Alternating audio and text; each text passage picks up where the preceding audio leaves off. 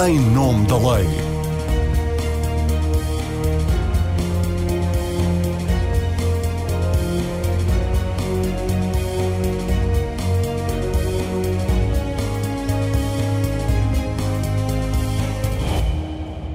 Olá, boa tarde. Dois ex-ministros de António Costa juntam-se à lista de antigos governantes que transitaram para atividades privadas nas áreas que tutelaram enquanto governantes. A lista é longa, inclui nomes como Jorge Coelho, Ferreira do Amaral, Pina Moura, Maria Luísa Albuquerque e Manuel Pinho, só para citar alguns. Pelo caminho e depois de sucessivas polémicas, houve alterações à lei, mas nada que impedisse as portas giratórias de continuar a funcionar permitindo que os ex-ministros Matos Fernandes e Pedro Cisa Vieira saíssem do governo diretamente para sociedades de advogados, onde vão trabalhar em áreas em que intervieram enquanto governantes.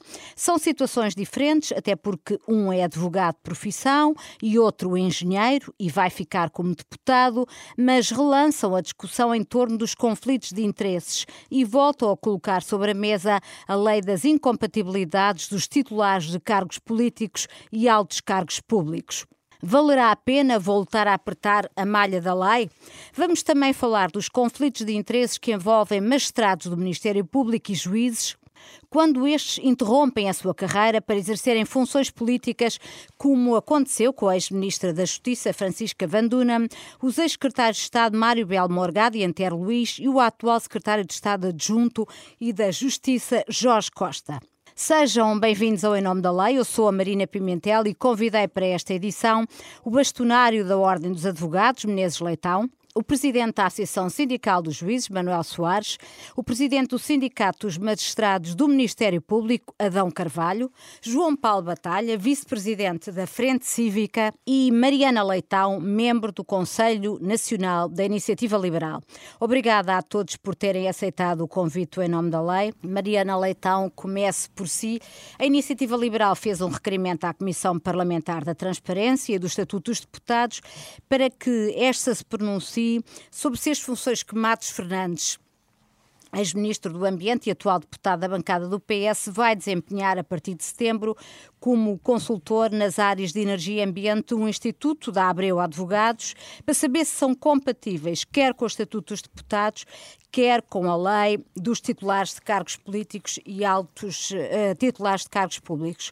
Isto porque o Iniciativa Liberal, imagino, uh, entende na sua leitura que há incompatibilidades. Muito obrigada pelo convite, eh, em primeiro lugar, eh, e é sem dúvida significativo este convite feito à Iniciativa Liberal e a mais nenhum partido, o que revela que só nós é que estamos de facto preocupados com esta matéria. Eu quero começar por fazer uma ressalva, porque não sou licenciada em Direito e estou neste programa enquanto representante da Iniciativa Liberal e por isso irei abordar a questão mais do ponto de vista mas político. Mas isto não é um programa de juristas. Sim, sim, mas como estou acompanhada por, eh, por vários juristas e isto é um tema de alguma forma associado também a questões legais, eh, só para clarificar que estarei aqui mais do ponto de vista político e no âmbito da representação de cidadãos, no esclarecimento de, de eventuais dúvidas. Uhum. Ora, o objetivo da Iniciativa Liberal ao apresentar este requerimento à Comissão de Transparência é, lá está, clarificar se esta nova função do ex-ministro do Ambiente e da Transição Energética e atual deputado da Assembleia da República, o engenheiro João Matos Fernandes, eh, se, portanto, esta nova função como consultor do Instituto do Conhecimento, um instituto eh, associado à Abreu Advogados, se representa ou não um conflito de interesses. E é, eh, lá está, importante clarificar, porque, eh, em primeiro lugar, temos um dever de eh, esclarecimento dos cidadãos. Eh, estas situações criam eh, desconfiança, eh, desconfiança nas instituições, nos atores políticos. Por isso, quanto mais escrutínio houver, quanto mais informação estiver disponível aos cidadãos e mais dúvidas sejam esclarecidas, mais envolvidos os cidadãos ficam na vida política. Porque lá está, queremos que a Comissão de Transparência avalie e uh, clarifique. Mas o Iniciativa Liberal, para ter esta uh, iniciativa, é porque uh, tem alguma suspeita de que haja aqui alguma incompatibilidade, imagino. Sim, ou seja, no fundo há uma ideia que é o ex-ministro do Ambiente e da Transição Energética vai prestar serviços de consultoria no âmbito da energia e, e do ambiente. Portanto, logo aqui, áreas que ele próprio tutelava uh, ainda há algum tempo. Uh, e depois, enquanto deputado, lá está, queremos também perceber se, no exercício das suas funções de deputado e, ao mesmo tempo, consultor de uma sociedade de advogados, em que, em última instância, não sabemos quem é que será o beneficiário dessa consultoria, se se aplica ou não a legislação que, no fundo, eh, tenta salvaguardar estas situações de eventuais conflitos Estamos de Estamos a falar dos impedimentos dos, dos deputados. Também, uhum. sim, exatamente. Se, se, se, está, eh, de alguma forma, eh, se está a existir aqui um, um conflito de interesses ou não. E, no fundo, o que queremos é clarificar e em relação à, à situação do também ex-ministro Pedro Cisa Vieira, uh, coloca ou não dúvidas uh, à iniciativa liberal? Porque é verdade que Cisa Vieira é advogado e a lei dos titulares de cargos políticos e altos cargos públicos autoriza expressamente que os ex-governantes regressem à sua atividade profissional, mas pergunto-lhe se não é eticamente uh, questionável que ele vá, depois de ser ministro da Economia, coordenar a equipa da PLMJ, que é uma sociedade de advogados que faz assessoria às empresas e ao setor financeiro, sendo que a PLMJ foi a sociedade de advogados contratada pelo Estado numa ação arbitral instaurada pela EDP contra três ministros, um deles precisamente Pedro Cisa Vieira.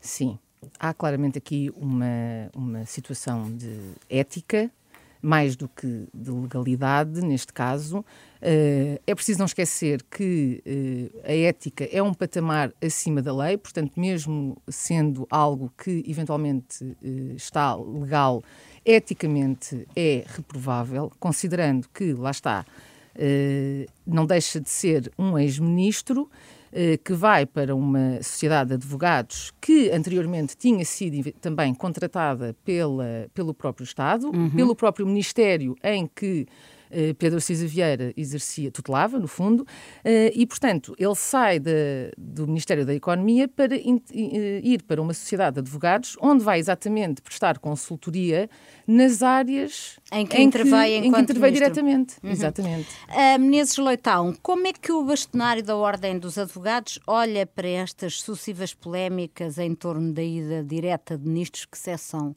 funções no governo para sociedades de advogados?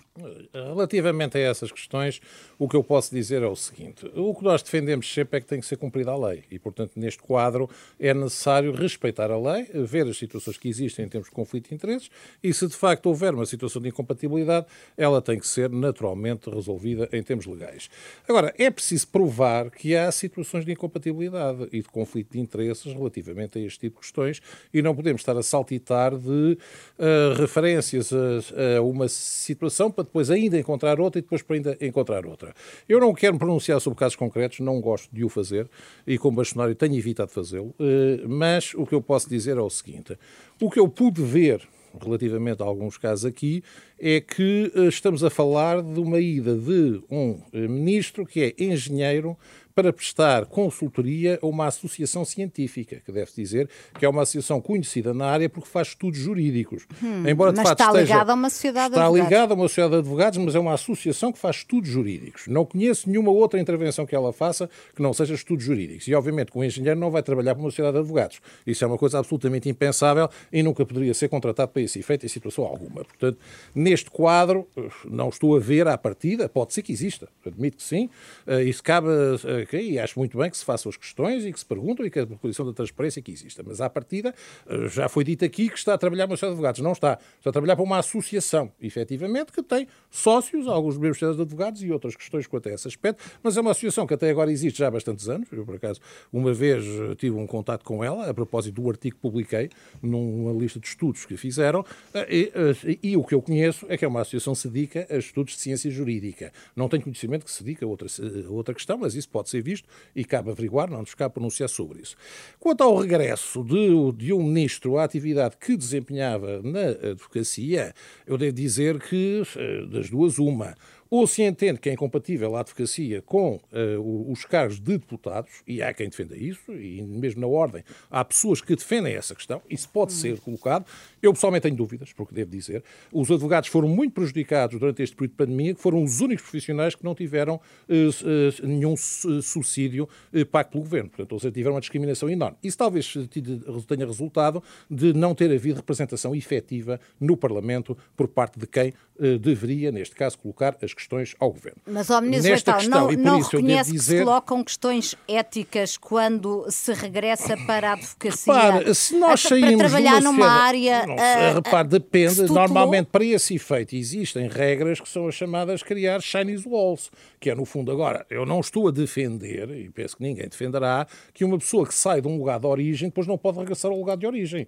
Isso eu defendo, mas para a magistratura. Porque isso aí, de facto, é que me parece que se nós temos uma magistratura e que estamos a colocar decisões sobre eh, processos, e já se falou aqui de processos neste caso, acho muito preocupante que um juiz possa decidir processos a pensar no cargo que pode ser nomeado pelo Governo e, um, e, e, no Ministério Público também. E precisamente por isso, quando existem estas ligações, e eu, a meu ver, que acho que são perigosas, entre o hum. Governo e a magistratura, a situação acho muito problemática. Mas não acha perigoso em relação à advocacia? Caso, repara, em relação à advocacia, o problema que se coloca é este. Primeiro, há a questão de conflito de interesses, que é regulada por Estatuto da Ordem e que, naturalmente, impõe que sempre se coloca uma situação de conflito de interesses, tem que haver a chamada Chinese Walls, que é, no fundo, garantir que, de facto, não há, efetivamente, nenhuma ligação que se coloque ante este caso. Agora, isso não é a mesma coisa, porque o advogado não tem poder de decisão. Mas, vamos ser sinceros. Uhum. O que pode fazer, quando muito, é patrocinar uma ação, mas quem vai decidir a ação não é o advogado. Mas, mas esclareça-nos, em relação aos estatutos, já disse aqui que o que tem que ser aferido é, é se a lei é cumprida ou não,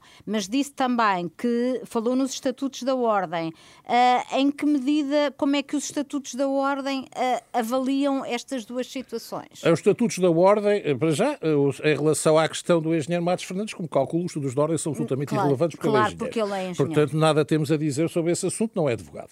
Relativamente à questão de uh, deputados advogados, os estatutos da Ordem têm uma série de incompatibilidades entre a advocacia e outras profissões. Excepcionam a profissão de deputado, a profissão, o cargo de deputado. neste caso, em que permite que seja compatível com uh, advogado. Isso é uma questão há muito estudada na Ordem. Há muitos uh, colegas nossos, inclusive antigos bastonários, que defendiam que um advogado não podia ser deputado. Eu, como disse, acho que essa questão deve ser discutida, uh, pode ser colocada, porque isto é uma exceção à regra de, das incompatibilidades. Uhum. Coloca-se, no fundo, dizer que, entendendo-se que os deputados não podiam ser simultaneamente exercer a advocacia. Pode discutir isso, eu admito. É uma questão que, mesmo na Ordem, tem havido gente que defendeu que não deveria haver posição de advogado. Eu tenho algumas dúvidas que colocam o seguinte, porque passaríamos a ser praticamente das poucas profissões que estão fora do Parlamento. E como nós já tivemos uma péssima experiência, como se disse, durante a pandemia relativamente à proteção dos advogados, acho que ter os advogados totalmente fora do Parlamento, eh, quando lá estariam médicos, engenheiros, eh, professores, eh, não será uma situação que à primeira vista me pareça que deva ser desejável, porque para além disso, agora é que para além das incompatibilidades, nós temos seríssimas regras de conflitos de, de interesses. Por hum. exemplo, os deputados não podem advogar contra o Estado. É logo a primeira questão que se coloca neste quadro.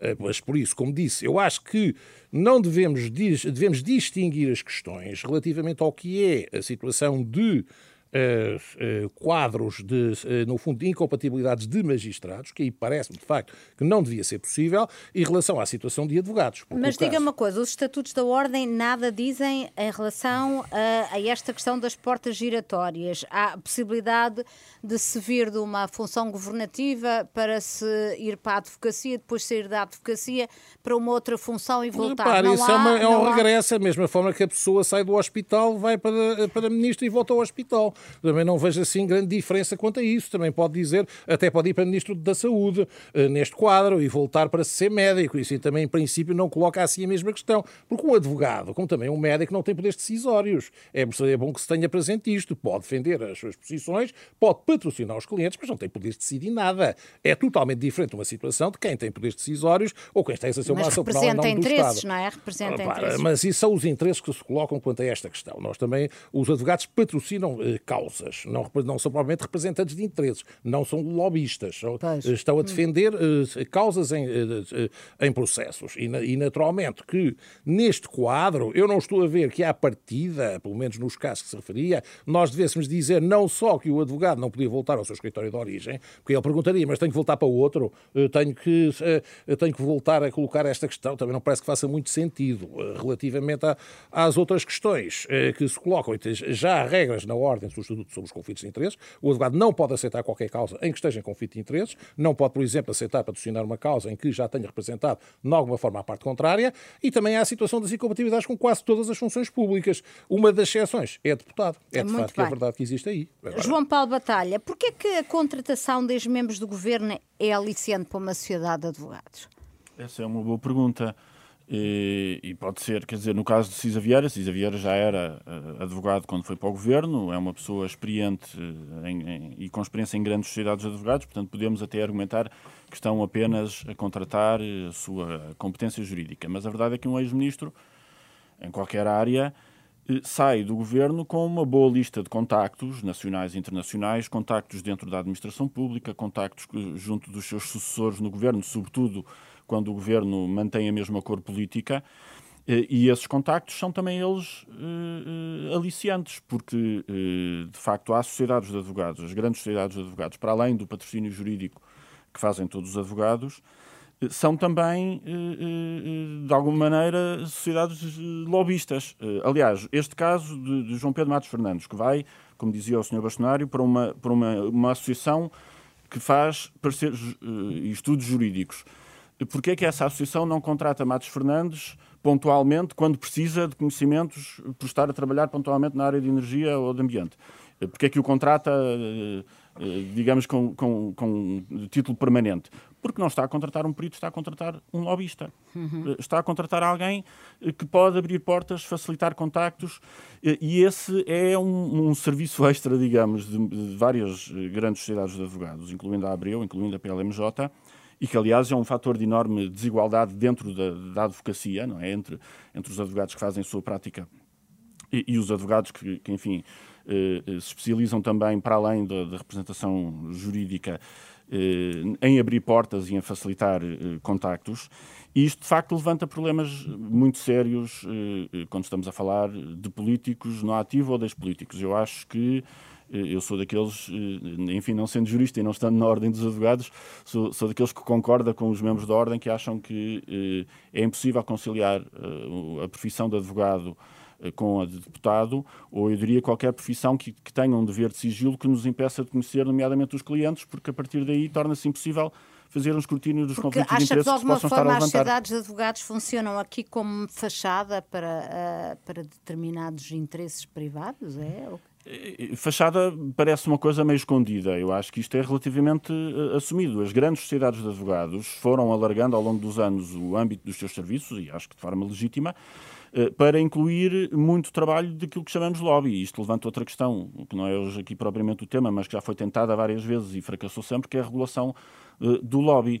E, e em Portugal isso não está regulado eh, eh, no Parlamento nós ainda temos, apesar de tudo, alguns mecanismos de transparência que permitem perceber, nem sempre, mas, mas geralmente, quem é que está a participar nos processos de decisão, de discussão, quem é que está a enviar pareceres e nós podemos consultar os pareceres eh, à legislação que está a ser proposta no site do Parlamento, mas o grande foco do lobby, sobretudo de, grupos de interesses, de grupos empresariais, eh, eh, é o governo, não é o Parlamento. E muita da legislação mais relevante em termos económicos nasce não no Parlamento, mas no mas governo, governo, e aí a opacidade é total. E, portanto, estas pessoas que saem do governo e mantêm a capacidade de facilitar contactos e abrir portas são valiosíssimas para sociedades de advogados que trabalham não apenas nos tribunais, mas também eh, na facilitação de contactos, na influência da legislação que esteja a ser produzida ou que venha a ser produzida, nos processos regulatórios, etc. E, portanto, eh, estas coisas não estão minimamente bem reguladas. Eu gostaria de saber se eh, a Comissão para a Transparência vai fazer um mero parecer jurídico ou uma verdadeira avaliação ética de, de, desta situação. Eh, eu arrisco-me a dizer que vai fazer um parecer jurídico e nada mais, porque nem a Comissão de Transparência nem as comissões de ética que antecederam eh, fazem pareceres sobre ética, é uma uhum. coisa estranha. Uh, e isto significa que o único critério que nós temos, de facto, é o critério legal. legal. Se a lei funciona uh, e se a lei é suficiente, muito bem, mas a lei não é suficiente e eu acho que a lei não é suficiente depois de reiteradas alterações legislativas, exatamente para permitir este tipo de carreiras à saída dos cargos. E, portanto, a lei aqui eh, o facto de estas condutas não serem proibidas não nos diz que elas são boas condutas, diz-nos que a lei é que é má. Uhum. Manuel Soares, hum, juízes que interrompem a carreira para irem ali fazer uma perninha como secretários de Estado põem em causa a imagem de independência e autonomia da justiça?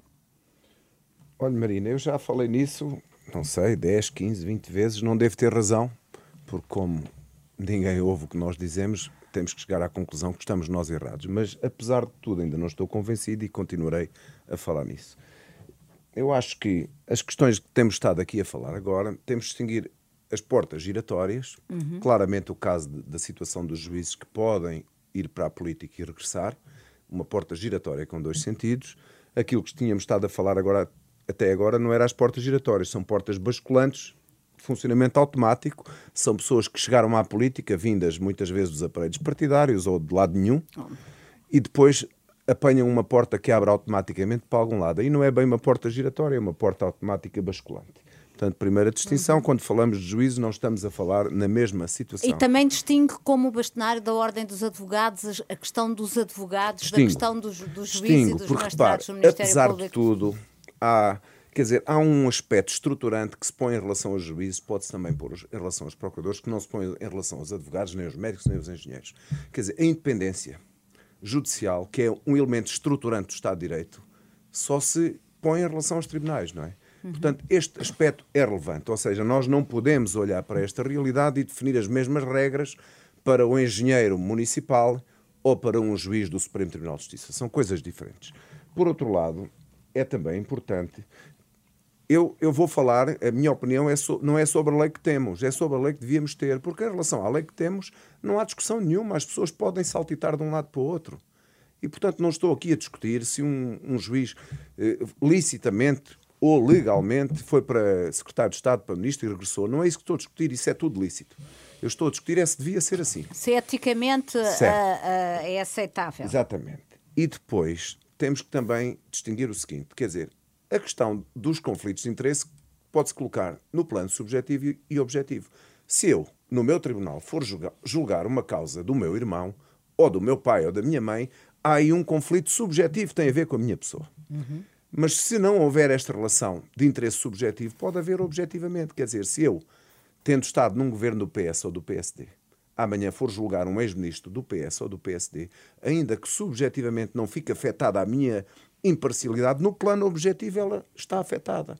Porque a percepção que as pessoas têm sobre a imparcialidade releva para o exercício da Eu não sei se essa questão já se colocou, mas o que é que o Conselho, por exemplo, diria a uma situação? Porque essa incompatibilidade Conselho, tem que ser aceita pelo Conselho Superior da Magistratura. A questão é? das incompatibilidades dentro do processo, o Conselho não tem nenhuma intervenção nisso. Não. Isso são questões em que o juiz, se sentir que há um impedimento, okay. pode declará-lo, ou um advogado. Mas repare, mesmo para um advogado ou por uma parte suscitar o impedimento do juiz tem que conhecer as razões. Quer dizer, se um juiz exercer uma função qualquer em segredo que ninguém conhece, mesmo que exista um conflito de interesses, naturalmente quem está uh, no processo decisório não tem nenhuma condição de suscitar esse conflito se não o conhecer. Uhum. E, portanto, eu tenho dito isto, quer dizer, depois a solução em concreto, se a porta giratória não deve abrir para o lado de lá, ou se deve vir para o lado de lá e depois já não pode abrir para o lado de cá, isso não sei. Acho que isso merece ser discutido. E não é uma solução fácil. E o que, mas o que é que lhe parece? Porque deixe-nos pegar no exemplo do, do Brasil, que certo. citou num artigo que escreveu e que é muito interessante porque o exemplo do Brasil, é claro que o Brasil não é propriamente o melhor exemplo em matéria de independência do sistema judicial. O caso de, de Sérgio Moro, ele saiu ah, foi juiz que mandou prender Lula, Lula, da Silva, foi para Ministro da Justiça, mas depois já não pôde regressar à, à magistratura. Mas este impedimento não salvaguarda a independência do, do sistema. Claro que não. Repare, esse impedimento é a porta giratória só abre para lá. Quem quer sair para a política não pode regressar. Mas o problema persiste. Se nós temos alguém que foi juiz que prendeu uma pessoa e que depois vai para a política e a primeira coisa que diz quando chega à política é eu venho continuar a mesma luta que já tinha, quer dizer que o juiz não tem que ter luta nenhuma, nem nenhuma militância, a luta do juiz é a lei. E, portanto, aí é evidente que não ficou afetada, não, não ficou afastada uh, a ideia de que aquela pessoa, enquanto juiz, atuou desviadamente em relação às suas funções.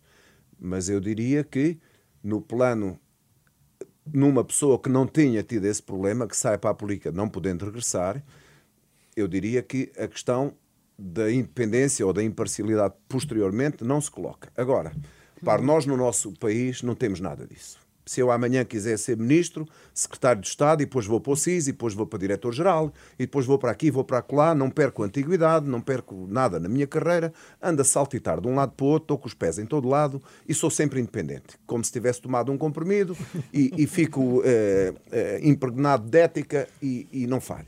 Ora, eu não acredito nisso. As leis não são feitas para pessoas que não existem, são feitas para pessoas que existem em contextos que existem. E nas pessoas que existem, nos contextos que existem, eu acho que nós devemos criar limitações. Se a limitação é não pode regressar à carreira depois de sair, pode haver outro, outro modelo, seria a pessoa saindo, tinha que estar licença sem vencimento e depois não podia regressar durante um determinado período, também colocava dificuldades, ou um modelo que era aquele que eu acho que devíamos ter, era termos um Conselho Superior da Magistratura com um critério muito mais apertado, porque a lei já permite que o Conselho, tendo pedidos para determinadas comissões de serviço, diga que não. Mas, Nós não podemos ter é um Conselho que, que se queixa que há muitos juízes em comissões impróprias, mas depois autoriza-as todas. Ó oh, oh, Manuel Soares, mas, eh, mas este Conselho Superior da Magistratura, que tem como prática autorizar a saída de juízes... Tudo que é para a política podem Agora veio prometer que vai criar um grupo de trabalho exatamente para uh, alterar os estatutos, que pois, foram alterados ainda há muito pouco Mas eu tempo, também já é? sou um bocadinho velho e gosto mais de esperar para ver, não é? Porque a prática do Conselho, desde que o Conselho existe com 40 e tal anos, é esta quando um pedido vem da política, seja para ministro, secretário de Estado, uh, chefe de gabinete, diretor de serviços, qualquer dia também vem um ministro para um juiz e para motorista, não sei de quê, e o Conselho tendencialmente diz que sim. Sério, quer dizer, sempre que vem um, há uma certa reverência, um temor reverencial em relação a um pedido que vem de um ministro ou de um secretário de Estado, e o Conselho diz que sim. E o mal começa aqui, porque se o Conselho tivesse um, um critério apertadíssimo, não chegávamos a ter o problema. O problema que estamos a discutir resulta da circunstância da lei não ser perfeita, mas ela não ser aplicada com o critério que devia ser. Uhum. Adão Carvalho, uh, têm sido muitos magistrados do Ministério Público que têm feito um intervalo na sua carreira como procuradores para ocuparem funções no governo e ao mais alto nível. A ex-ministra da Justiça, Francisca Van Dunham, até foi tomar posse no Supremo quando era ministra. Que impacto é que isto tem na percepção que os portugueses tem da justiça e da autonomia uh, e independência do Ministério Público? Começo, antes de mais, por cumprimentar os demais intervenientes no debate, no debate e agradecer à Rádio Renascença e à Marina Pimentel o convite que, que me foi endereçado. Eu, a jeito de preâmbulo, e antes de, de, responder concretamente a essa questão, queria começar por dizer que uh, o uso desta expressão portas giratórias pode nos levar a tratar o assunto de uma forma mais populista e leviana e com apelo eventualmente a radicalismos que podem até ser pouco conformes àquilo que é um Estado democrático. Porque não podemos desprezar eh, nem descartar a importância que tem eh, que elementos da sociedade civil, eh, especialmente habilitados com conhecimentos das várias áreas de intervenção governativa, nas composições governamentais, sob pena de reduzirmos o exercício da função política, ou mais especificamente, no caso, o exercício da função executiva, a políticos de carreira criados e educados no seio dos lobbies partidários. Por outro lado, a discussão deve envolver não só no que, no que se refere a esta compartimentação entre eh, os lugares que podem não ser ocupados por magistrados e a transição entre eh, essas funções, não pode ser reduzido aqui às estruturas do sistema judiciário, mas devem envolver as estruturas políticas, porque eh, isto não é uma questão só de impedimentos de magistrados, é também uma questão de ética, integridade e transparência no exercício das funções políticas. Sim. Quanto ao, quanto ao Ministério Público, e, e aplicando e, e centralizando-me aqui no que se refere ao Ministério Público, eh, como já referiu aqui o Manuel Soares, no fundo, embora estejamos despidos em termos constitucionais da vesta independência, o certo é que as competências que constitucionalmente estão atribuídas ao Ministério Público exigem que ele tenha o mesmo grau de independência dos magistrados judiciais. De modo que, sobretudo na área criminal, não há tribunais independentes sem um Ministério Público igualmente independente. Hum. Por outro lado, e que também é importante no caso do Ministério Público, tratando-se de uma estrutura hierarquizada, a questão dos impedimentos deve ocorrer nos dois sentidos e exemplificando naquilo que se refere ao Ministério Público. Não nos parece admissível, e se calhar até mais grave, que magistrados do Ministério Público que exercem funções hierárquicas, designadamente ao nível da PGR, vice-PGR, procuradores-gerais regionais, possam transitar diretamente do exercício dessas funções para funções governativas, até pelo poder que têm numa estrutura hierarquizada e tiveram, e do poder que, quando saem, ainda têm sobre essas mesmas estruturas. É o caso, por exemplo, de Francisca Van Dunham, não é? que tinha, a, a, fazia parte da hierarquia da, de, do, do Ministério Público. E, eu não quero estar a pessoalizar, mas. Sim, mas eu é que é tenho isso. que pessoalizar, que é para as pessoas saberem de que é que nós estamos a falar. E isto não tem a ver com impedimentos legais, tem a ver com aquilo que eu acho que devia ser e que devia acontecer. Depois, quanto à transição de uh, magistrados que vão exercer funções governativas, uh, o regresso ao Ministério Público devia ser claramente definidos os uh, impostas condicionantes para esse regresso ou mesmo impossibilitar uh, esse regresso quando estejam em causa o exercício de funções governativas. E já vou explicar depois, no fim, muito rapidamente, porque é que eu entendo isto. Uhum. E depois, como também na cena do que estava a referir aqui o Manuel Soares, é, é importante que o Conselho Superior do Ministério Público defina o tipo de funções para o qual faz sentido que o magistrado possa ser autorizado a exercer em comissão de serviço. E aqui o critério a considerar será o único. Ou seja, o Ministério Público tem, por exemplo, interesse em que na PJ esteja uh, uh, representada em funções diretivas, pela ligação que existe entre um órgão de polícia criminal e o Ministério Público. Mas é preciso definir, porque há, do ponto de vista daquilo que é importante para o Ministério Público e não para aquilo que é importante nem para o poder político, nem para o próprio magistrado em si. Há determinados lugares, como se estava a referir, eu não sei até que ponto ser chefe de gabinete ou ser uh, uh, outro cargo dessa natureza num, num aparelho governativo uh, é, é, é, manifestamente um cargo de interesse para o Ministério Público e que justifique que seja autorizado fora daquilo que é uma licença sem vencimento e que seja autorizada pelo Conselho nessas condições.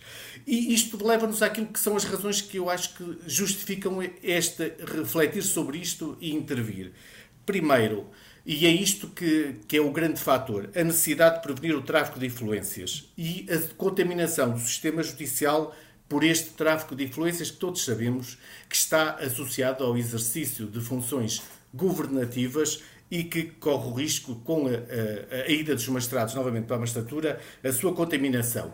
E porque o que está aqui em causa é, no fundo, garantir e preservar a independência dos tribunais e o princípio da separação de poderes que pode estar em causa com este tipo de uh, uh, alterações. E por outro lado, sim. Sim, e respondendo à sua pergunta, é essencial também por uma questão de transparência e para restabelecer a confiança dos cidadãos no sistema de justiça. Já são muitos os fatores que levam, uh, o que tem a ver com uh, os atrasos processuais e outras questões, tratadas de forma mais leviana ou não, que têm levado a uma certa desconfiança para, para com o sistema judiciário. Mas num país que tem um índice de corrupção que é conhecido, em que, eh, no fundo, a opinião das pessoas também sobre o sistema político é eh, no sentido de que há eh, uma, uma dose elevada de tráfico de influências no exercício das funções e após o seu exercício, isto, de certa forma, ainda prejudica mais a confiança dos cidadãos no sistema da justiça, que se quer com uma imagem clara de independência. Uhum. Adão Carvalho, para clarificar, portanto, aquilo que defende e que, tanto quanto percebi, pede que o Conselho Superior do Ministério Público venha a fazer é definir o tipo de funções uh, que podem ser autorizados que os magistrados do Ministério Público exerçam, uh, isto por um lado, e por outro, criar, uh, limitar ou mesmo impedir que quem tenha desempenhado determinadas funções possa regressar à, à, à magistratura. é isso ou entendi mal? É isso. Uma parte é o Conselho Superior do Ministério Público, que se refere àquilo que são as autorizações para o exercício em comissão de serviço de determinadas funções, como chefe de gabinete, assessor, eh, em, em, em, no governo ou, ou mesmo no, no, Parlamento. É importante que aí cabe ao Conselho definir, e essa definição deve ser na perspectiva daquilo que é relevante para o Ministério Público. Eh, e, e, reduzir ao máximo e limitar ao máximo, quando não tenha qualquer interesse para o Ministério Público, a presença de um magistrado do Ministério Público nessas funções, fora do regime geral, que é pedirem licença sem vencimento ou mesmo, se não for autorizada, saírem da magistratura para exercer essas funções. Do outro lado, é do ponto de vista legislativo, ou seja, o Parlamento, nos respectivos estatutos, tem que determinar e tem que discutir e avaliar aquilo que são os condicionalismos de, do regresso, quer da ida para a magistratura, quer do seu regresso porque é isto, no fundo, eh, o que toda a gente fala é o grande risco de aquilo que nós conhecemos e falamos sobre o sistema político, que é, no fundo, o tráfico de influências e que foi aqui abordado a propósito de outras funções, contaminem um sistema que se quer independente e de confiança para os cidadãos. É uhum. essencialmente isto. Muito bem, temos uns minutos ainda para os comentários finais e começava pelo Menezes Leitão, porque já fez sinal de que. Sim, uh, gostava só de corroborar o que aqui foi dito relativamente às intervenções dos magistrados e que devo dizer que acho que a situação que nós temos é muito preocupante. E é muito preocupante por vários motivos. Uh, o primeiro de todos é até o próprio prestígio dos nossos tribunais. Uh, designadamente, a mim preocupa-me saber que possa haver juízes do nosso Supremo Tribunal como assessores do governo. Acho que isso é uma questão eh, que é preocupante e deve-se dizer, mesmo se já sendo governantes, acho preocupante. Sendo-se simplesmente assessores, os chefes de gabinete, o diretor-gerais a receber ordens de, uh, do, do, governo, acho que é uma situação que põe totalmente em causa a independência dos nossos tribunais.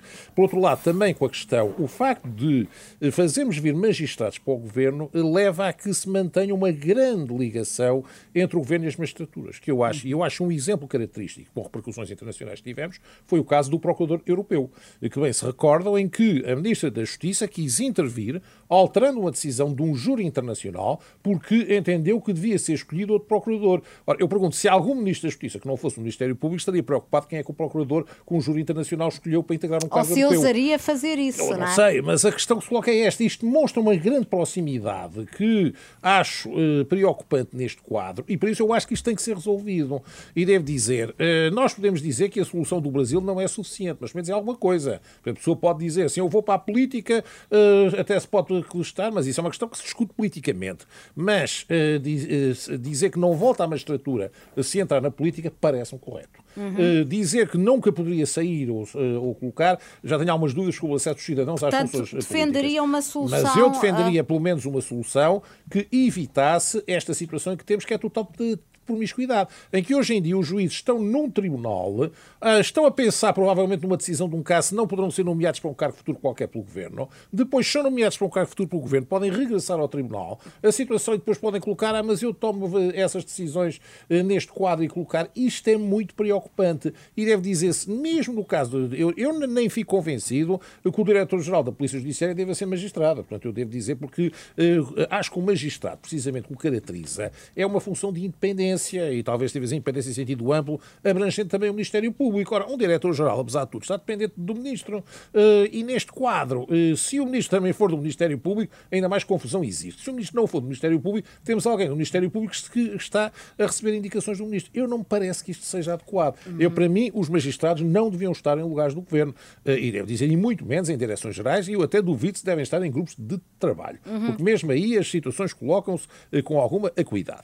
Mas, pelo menos, eu acho que, e mas queria também que terminar dizendo só isto, acho que o Sr. Presidente do Supremo Tribunal de Justiça colocou o dedo de, na ferida e teve muita coragem na proposta que apresentou. Não pareceu que a resposta que o Conselho de Superior de Magistratura tenha dado tenha sido em conformidade com o que o Sr. Presidente propôs. Porque pareceu-me que a resposta foi muito mais vaga, eh, muito mais um estudo sobre o foi assunto. criado um gabinete, foi criado um, um estudo, um estudo mas o Sr. Presidente tinha feito propostas muito concretas, eh, que não pareceu que tivessem sido, de facto, totalmente acolhidas e deviam ter sido, que estão uma situação de urgência. Sim, e acho que devia ser rapidamente resolvido e pela alteração aos estatutos magistrados. Mariana Leitão, sobre esta questão uh, da independência dos, dos, dos magistrados e das portas giratórias em relação aos magistrados do Ministério Público e juízes e também, se quiser acrescentar ou contraditar alguma das coisas que foi dita Bem, é, certo, muito obrigada. Uh, relativamente às portas giratórias entre a política e a justiça, obviamente que levantam também uh, inúmeras questões, nomeadamente o princípio da separação de poderes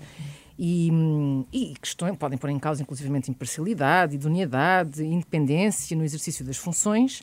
Eh, é de salutar, lá está, eh, que seja feito esse grupo de trabalho pelo Conselho eh, Superior de Magistratura, que há de dar origem a uma proposta que se chegará, obviamente, depois à Assembleia da República, onde será devidamente apreciada. Um, e, portanto, é importante que comecem a ser dados esses espaços. Mas eu gostava também de voltar relativamente à, à legislação e à regulamentação, porque foi aqui dito que, efetivamente, pode eventualmente contribuir para afastar os mais qualificados da atividade política, o que concordo inteiramente. Uh, lá está, esse excesso de regulamentação e de legislação pode inclusivamente fomentar o carreirismo político, que obviamente uh, não queremos nem podemos uh, que se criem condições para isso. Agora, é preciso, é pelo menos, melhorar a qualidade da legislação existente. Uhum. não, não sendo isto necessariamente um sinónimo de haver mais legislação, mas no fundo, melhorar a que existe, salvaguardando, de facto, que não haja situações de conflitos de interesses um, e que, uh, no fundo, os próprios mecanismos de fiscalização funcionem, que é algo que nós sentimos que efetivamente falha. Uhum. Os mecanismos de fiscalização não são um, no fundo, eficientes o suficiente para garantir o escrutínio destas situações. E depois, eh, dizer também que, no fundo, estas questões que se levantam, estas dúvidas que surgem na sociedade cada vez que, que há casos deste género, e, e não posso deixar de dizer que, de facto, este, este tipo de situações que têm acontecido uh, desde os últimos quase 50 anos, Uh, têm sido muito partilhados entre PS e PSD, no, no, no fundo, nestas questões mais relativas... Eles é que têm partilhado claro, o poder. têm é? partilhado o poder e, portanto, têm sido inúmeros os casos que... Uh, que têm surgido e que são estes casos que alimentam as fogueiras do populismo. Porquê? Porque criam dúvidas nas pessoas, uhum. criam suspeição, criam desconfiança e, de facto, quando eh, nós precisamos eh, que haja eh, exemplos de compromisso, de retidão por parte dos atores políticos, é óbvio que com exemplos desses não são estes, eh, no fundo, os comportamentos que, que os cidadãos veem por parte eh, das pessoas que, que, estão associadas à política, dirigentes políticos, outros atores políticos. E por isso isto sim é que aumenta uh, uma série de sentimentos que, no fundo, uh, aumentam também eles a adesão a movimentos extremistas, antissistema, populistas, que acabam por usar o medo e esta desconfiança como forma de ir disseminando a ideia de que os atores políticos não estão na política para prestar serviço, serviço hum. público, lá está, e focados no bem comum, mas para aproveitamento pessoal. Uhum. E, portanto, é preciso garantir que, da parte da, da fiscalização, um, há medidas concretas, há uma análise concreta e efetiva uh, para evitar situações deste género, mas que há também o, haja o compromisso de, dos atores políticos para, uh, no fundo, garantirem uh, essa idoneidade que, que lhes é tão, tão exigida, no fundo. Uhum. João Paulo Batalha, comentários finais. Eh, eu queria deixar aqui um, um, receio que é ao mesmo tempo um lamento, que é que esta conversa que estamos aqui a, a, ter acabe numa de duas coisas. A primeira, em nada, que é muito comum, e fica a marinar até o, até o próximo escândalo. Marinar, só marinar, marinar, não por causa da moderadora. Sim. uh, uh, uh, ou que acabe em mais uma alteração legislativa, que eventualmente pode ser útil, mas é sempre a resposta que, que as instituições têm a este tipo de coisas. E como explicaram há bocado, quer o Manuel Soares, quer o Dom Carvalho, há, há, coisas que deviam estar a ser feitas do ponto de vista de, de, escrutínio ético das próprias instituições que não são. E nós temos esta cultura de timidez institucional em que ninguém se, se atira a fazer nada eh, eh, a não ser que esteja explicitamente obrigado a isso por, por lei. Falávamos há pouco na Comissão de Transparência eh, que vai fazer sobre os casos que foram falados um pouco mais do que um parecer jurídico e o mesmo se aplica aos Conselhos Superiores do Ministério Público e da Magistratura. E isto não se resolve só com, com legislação. Nós criámos, por lei, uma entidade para a transparência em 2019 e ela ainda não existe. Claro. Uh, a Comissão da Transparência, que vai fazer a avaliação de, de, de, destas questões, nomeadamente do, do, deputado João Pedro Matos Fernandes, uh, ainda não publicou os registros de interesses dos deputados eh, que já deviam ser públicos, que eles têm 60 dias depois da tomada de posse do Parlamento para os entregar. A tomada de posse foi a 29 de março. A Frente Cívica escreveu ao Parlamento no início de julho a perguntar onde é que está a publicação dos registros de interesses. Recebemos esta semana uma resposta da Comissão da Transparência a dizer essencialmente estamos a tratar disso e quando publicarmos, publicamos, não nos massem. Uh, enfim, isto é a minha síntese deselegante. Uh, mas, de facto, o, o, que acontece, aqui vai dar-se um caso interessante, que é o João Pedro Martins Fernandes, em setembro, vai ter que atualizar o seu registro de interesses quando for trabalhar para a Abreu, e, e não sabemos se nessa altura o registro de interesses original já vai, vai estar vai público estar ou não. Público. Portanto, isto impede absolutamente o escrutínio e é uma cultura uh, que remete tudo para a lei, eh, e em que ninguém se responsabiliza pela vigilância ética da qualidade das e instituições. E acha que esse é arrastado de PS é deliberado ou eu não sei se, quer dizer, não sei se é deliberado, sei que aproveita a, a, a, muita gente. Eu já tenho dificuldade em dizer que é de propósito porque tenho-me apercebido que há uma força brutal, gigantesca em Portugal, que é a força da inércia uhum. de fazermos as coisas tal como sempre foram feitas, de ninguém se atravessar por coisa nenhuma, de ninguém dar um passo à frente e de ninguém arriscar coisa nenhuma. E, portanto, a não ser que a lei eh, pegue no, na minha mão e me assina a obrigar um papel ou me assina a fazer alguma coisa, as pessoas e as instituições procuram pretextos para não fazer nada. E isto é tóxico porque eh, esta inércia eh, é fácil de perceber pela opinião pública e, de facto, cria uma enorme crise de confiança nas instituições, que está também ela diagnosticada em, em, em relatórios internacionais e em, em, estudos de opinião. E, portanto, o, o risco maior é se esta inércia se mantém eh, quando as instituições verdadeiramente acordarem e, e, e, quiserem alterar as coisas, já nem elas têm capital de confiança dos cidadãos suficiente para fazerem algumas mudanças que sejam uh, bem vistas. E, e, mudanças deste tipo de escrutínio ético também implicam falar de coisas que ninguém quer falar, que é a remuneração dos políticos, etc. Uhum. Uh, e, essas são sempre soluções impopulares. E, portanto, se nós perdermos toda a confiança nas instituições, quando chegar à altura de, de, de uh, aplicar soluções que têm pelo menos componentes impopulares, vai ser completamente impossível. E esta seria uma oportunidade em que há um partido com uma maioria absoluta exatamente para essas uh, questões poderem ser, uh, virem para a agenda política. A maioria é? absoluta dá um capital político para fazer rupturas onde elas precisam de ser feitas. Eu não tenho visto propriamente essa energia reformista mas este é o momento de, de, de a usar, seguramente. Uhum. Manuel Soares, um, Manuel Soares, as suas alegações finais. Olha, eu estava aqui a pensar, continuando nos trocadilhos, com os nomes, Uh, para não ficarmos a, a, marinar, mais vale batalhar. e batalhar é continuar a falar nisto. Eu receio que este assunto não tenha interesse nenhum, no sentido em que parece óbvio e consensual aquilo que estamos a dizer, mas também eh, parece evidente o receio de que não aconteça nada de especial. Uhum. Porquê? Porque, na verdade, quem tem a chave que pode abrir mais ou fechar mais as portas é o PS e o PSD. São os dois partidos maioritários, têm dois terços do Parlamento, têm todas as possibilidades de fazer as mudanças. Os cidadãos ouvem isto com interesse quando estiverem a ouvir no sábado. Uh, muitos deles vão estar a abanar a cabeça que sim, mas depois a seguir vão assobiar para a praia e vão pôr as mãos nos bolsos, vão fazer o seu caminho. E não é isto que dá votos nem tira votos. As pessoas, na verdade, não estão muito interessadas nestas matérias. Mas pode dar votos ao populismo. Com certeza que sim. Uh, embora este assunto não seja um assunto populista, isto é um assunto sério. Aquilo que nós estamos aqui a dizer parece demagogia e populismo, não é. Isto é um assunto sério.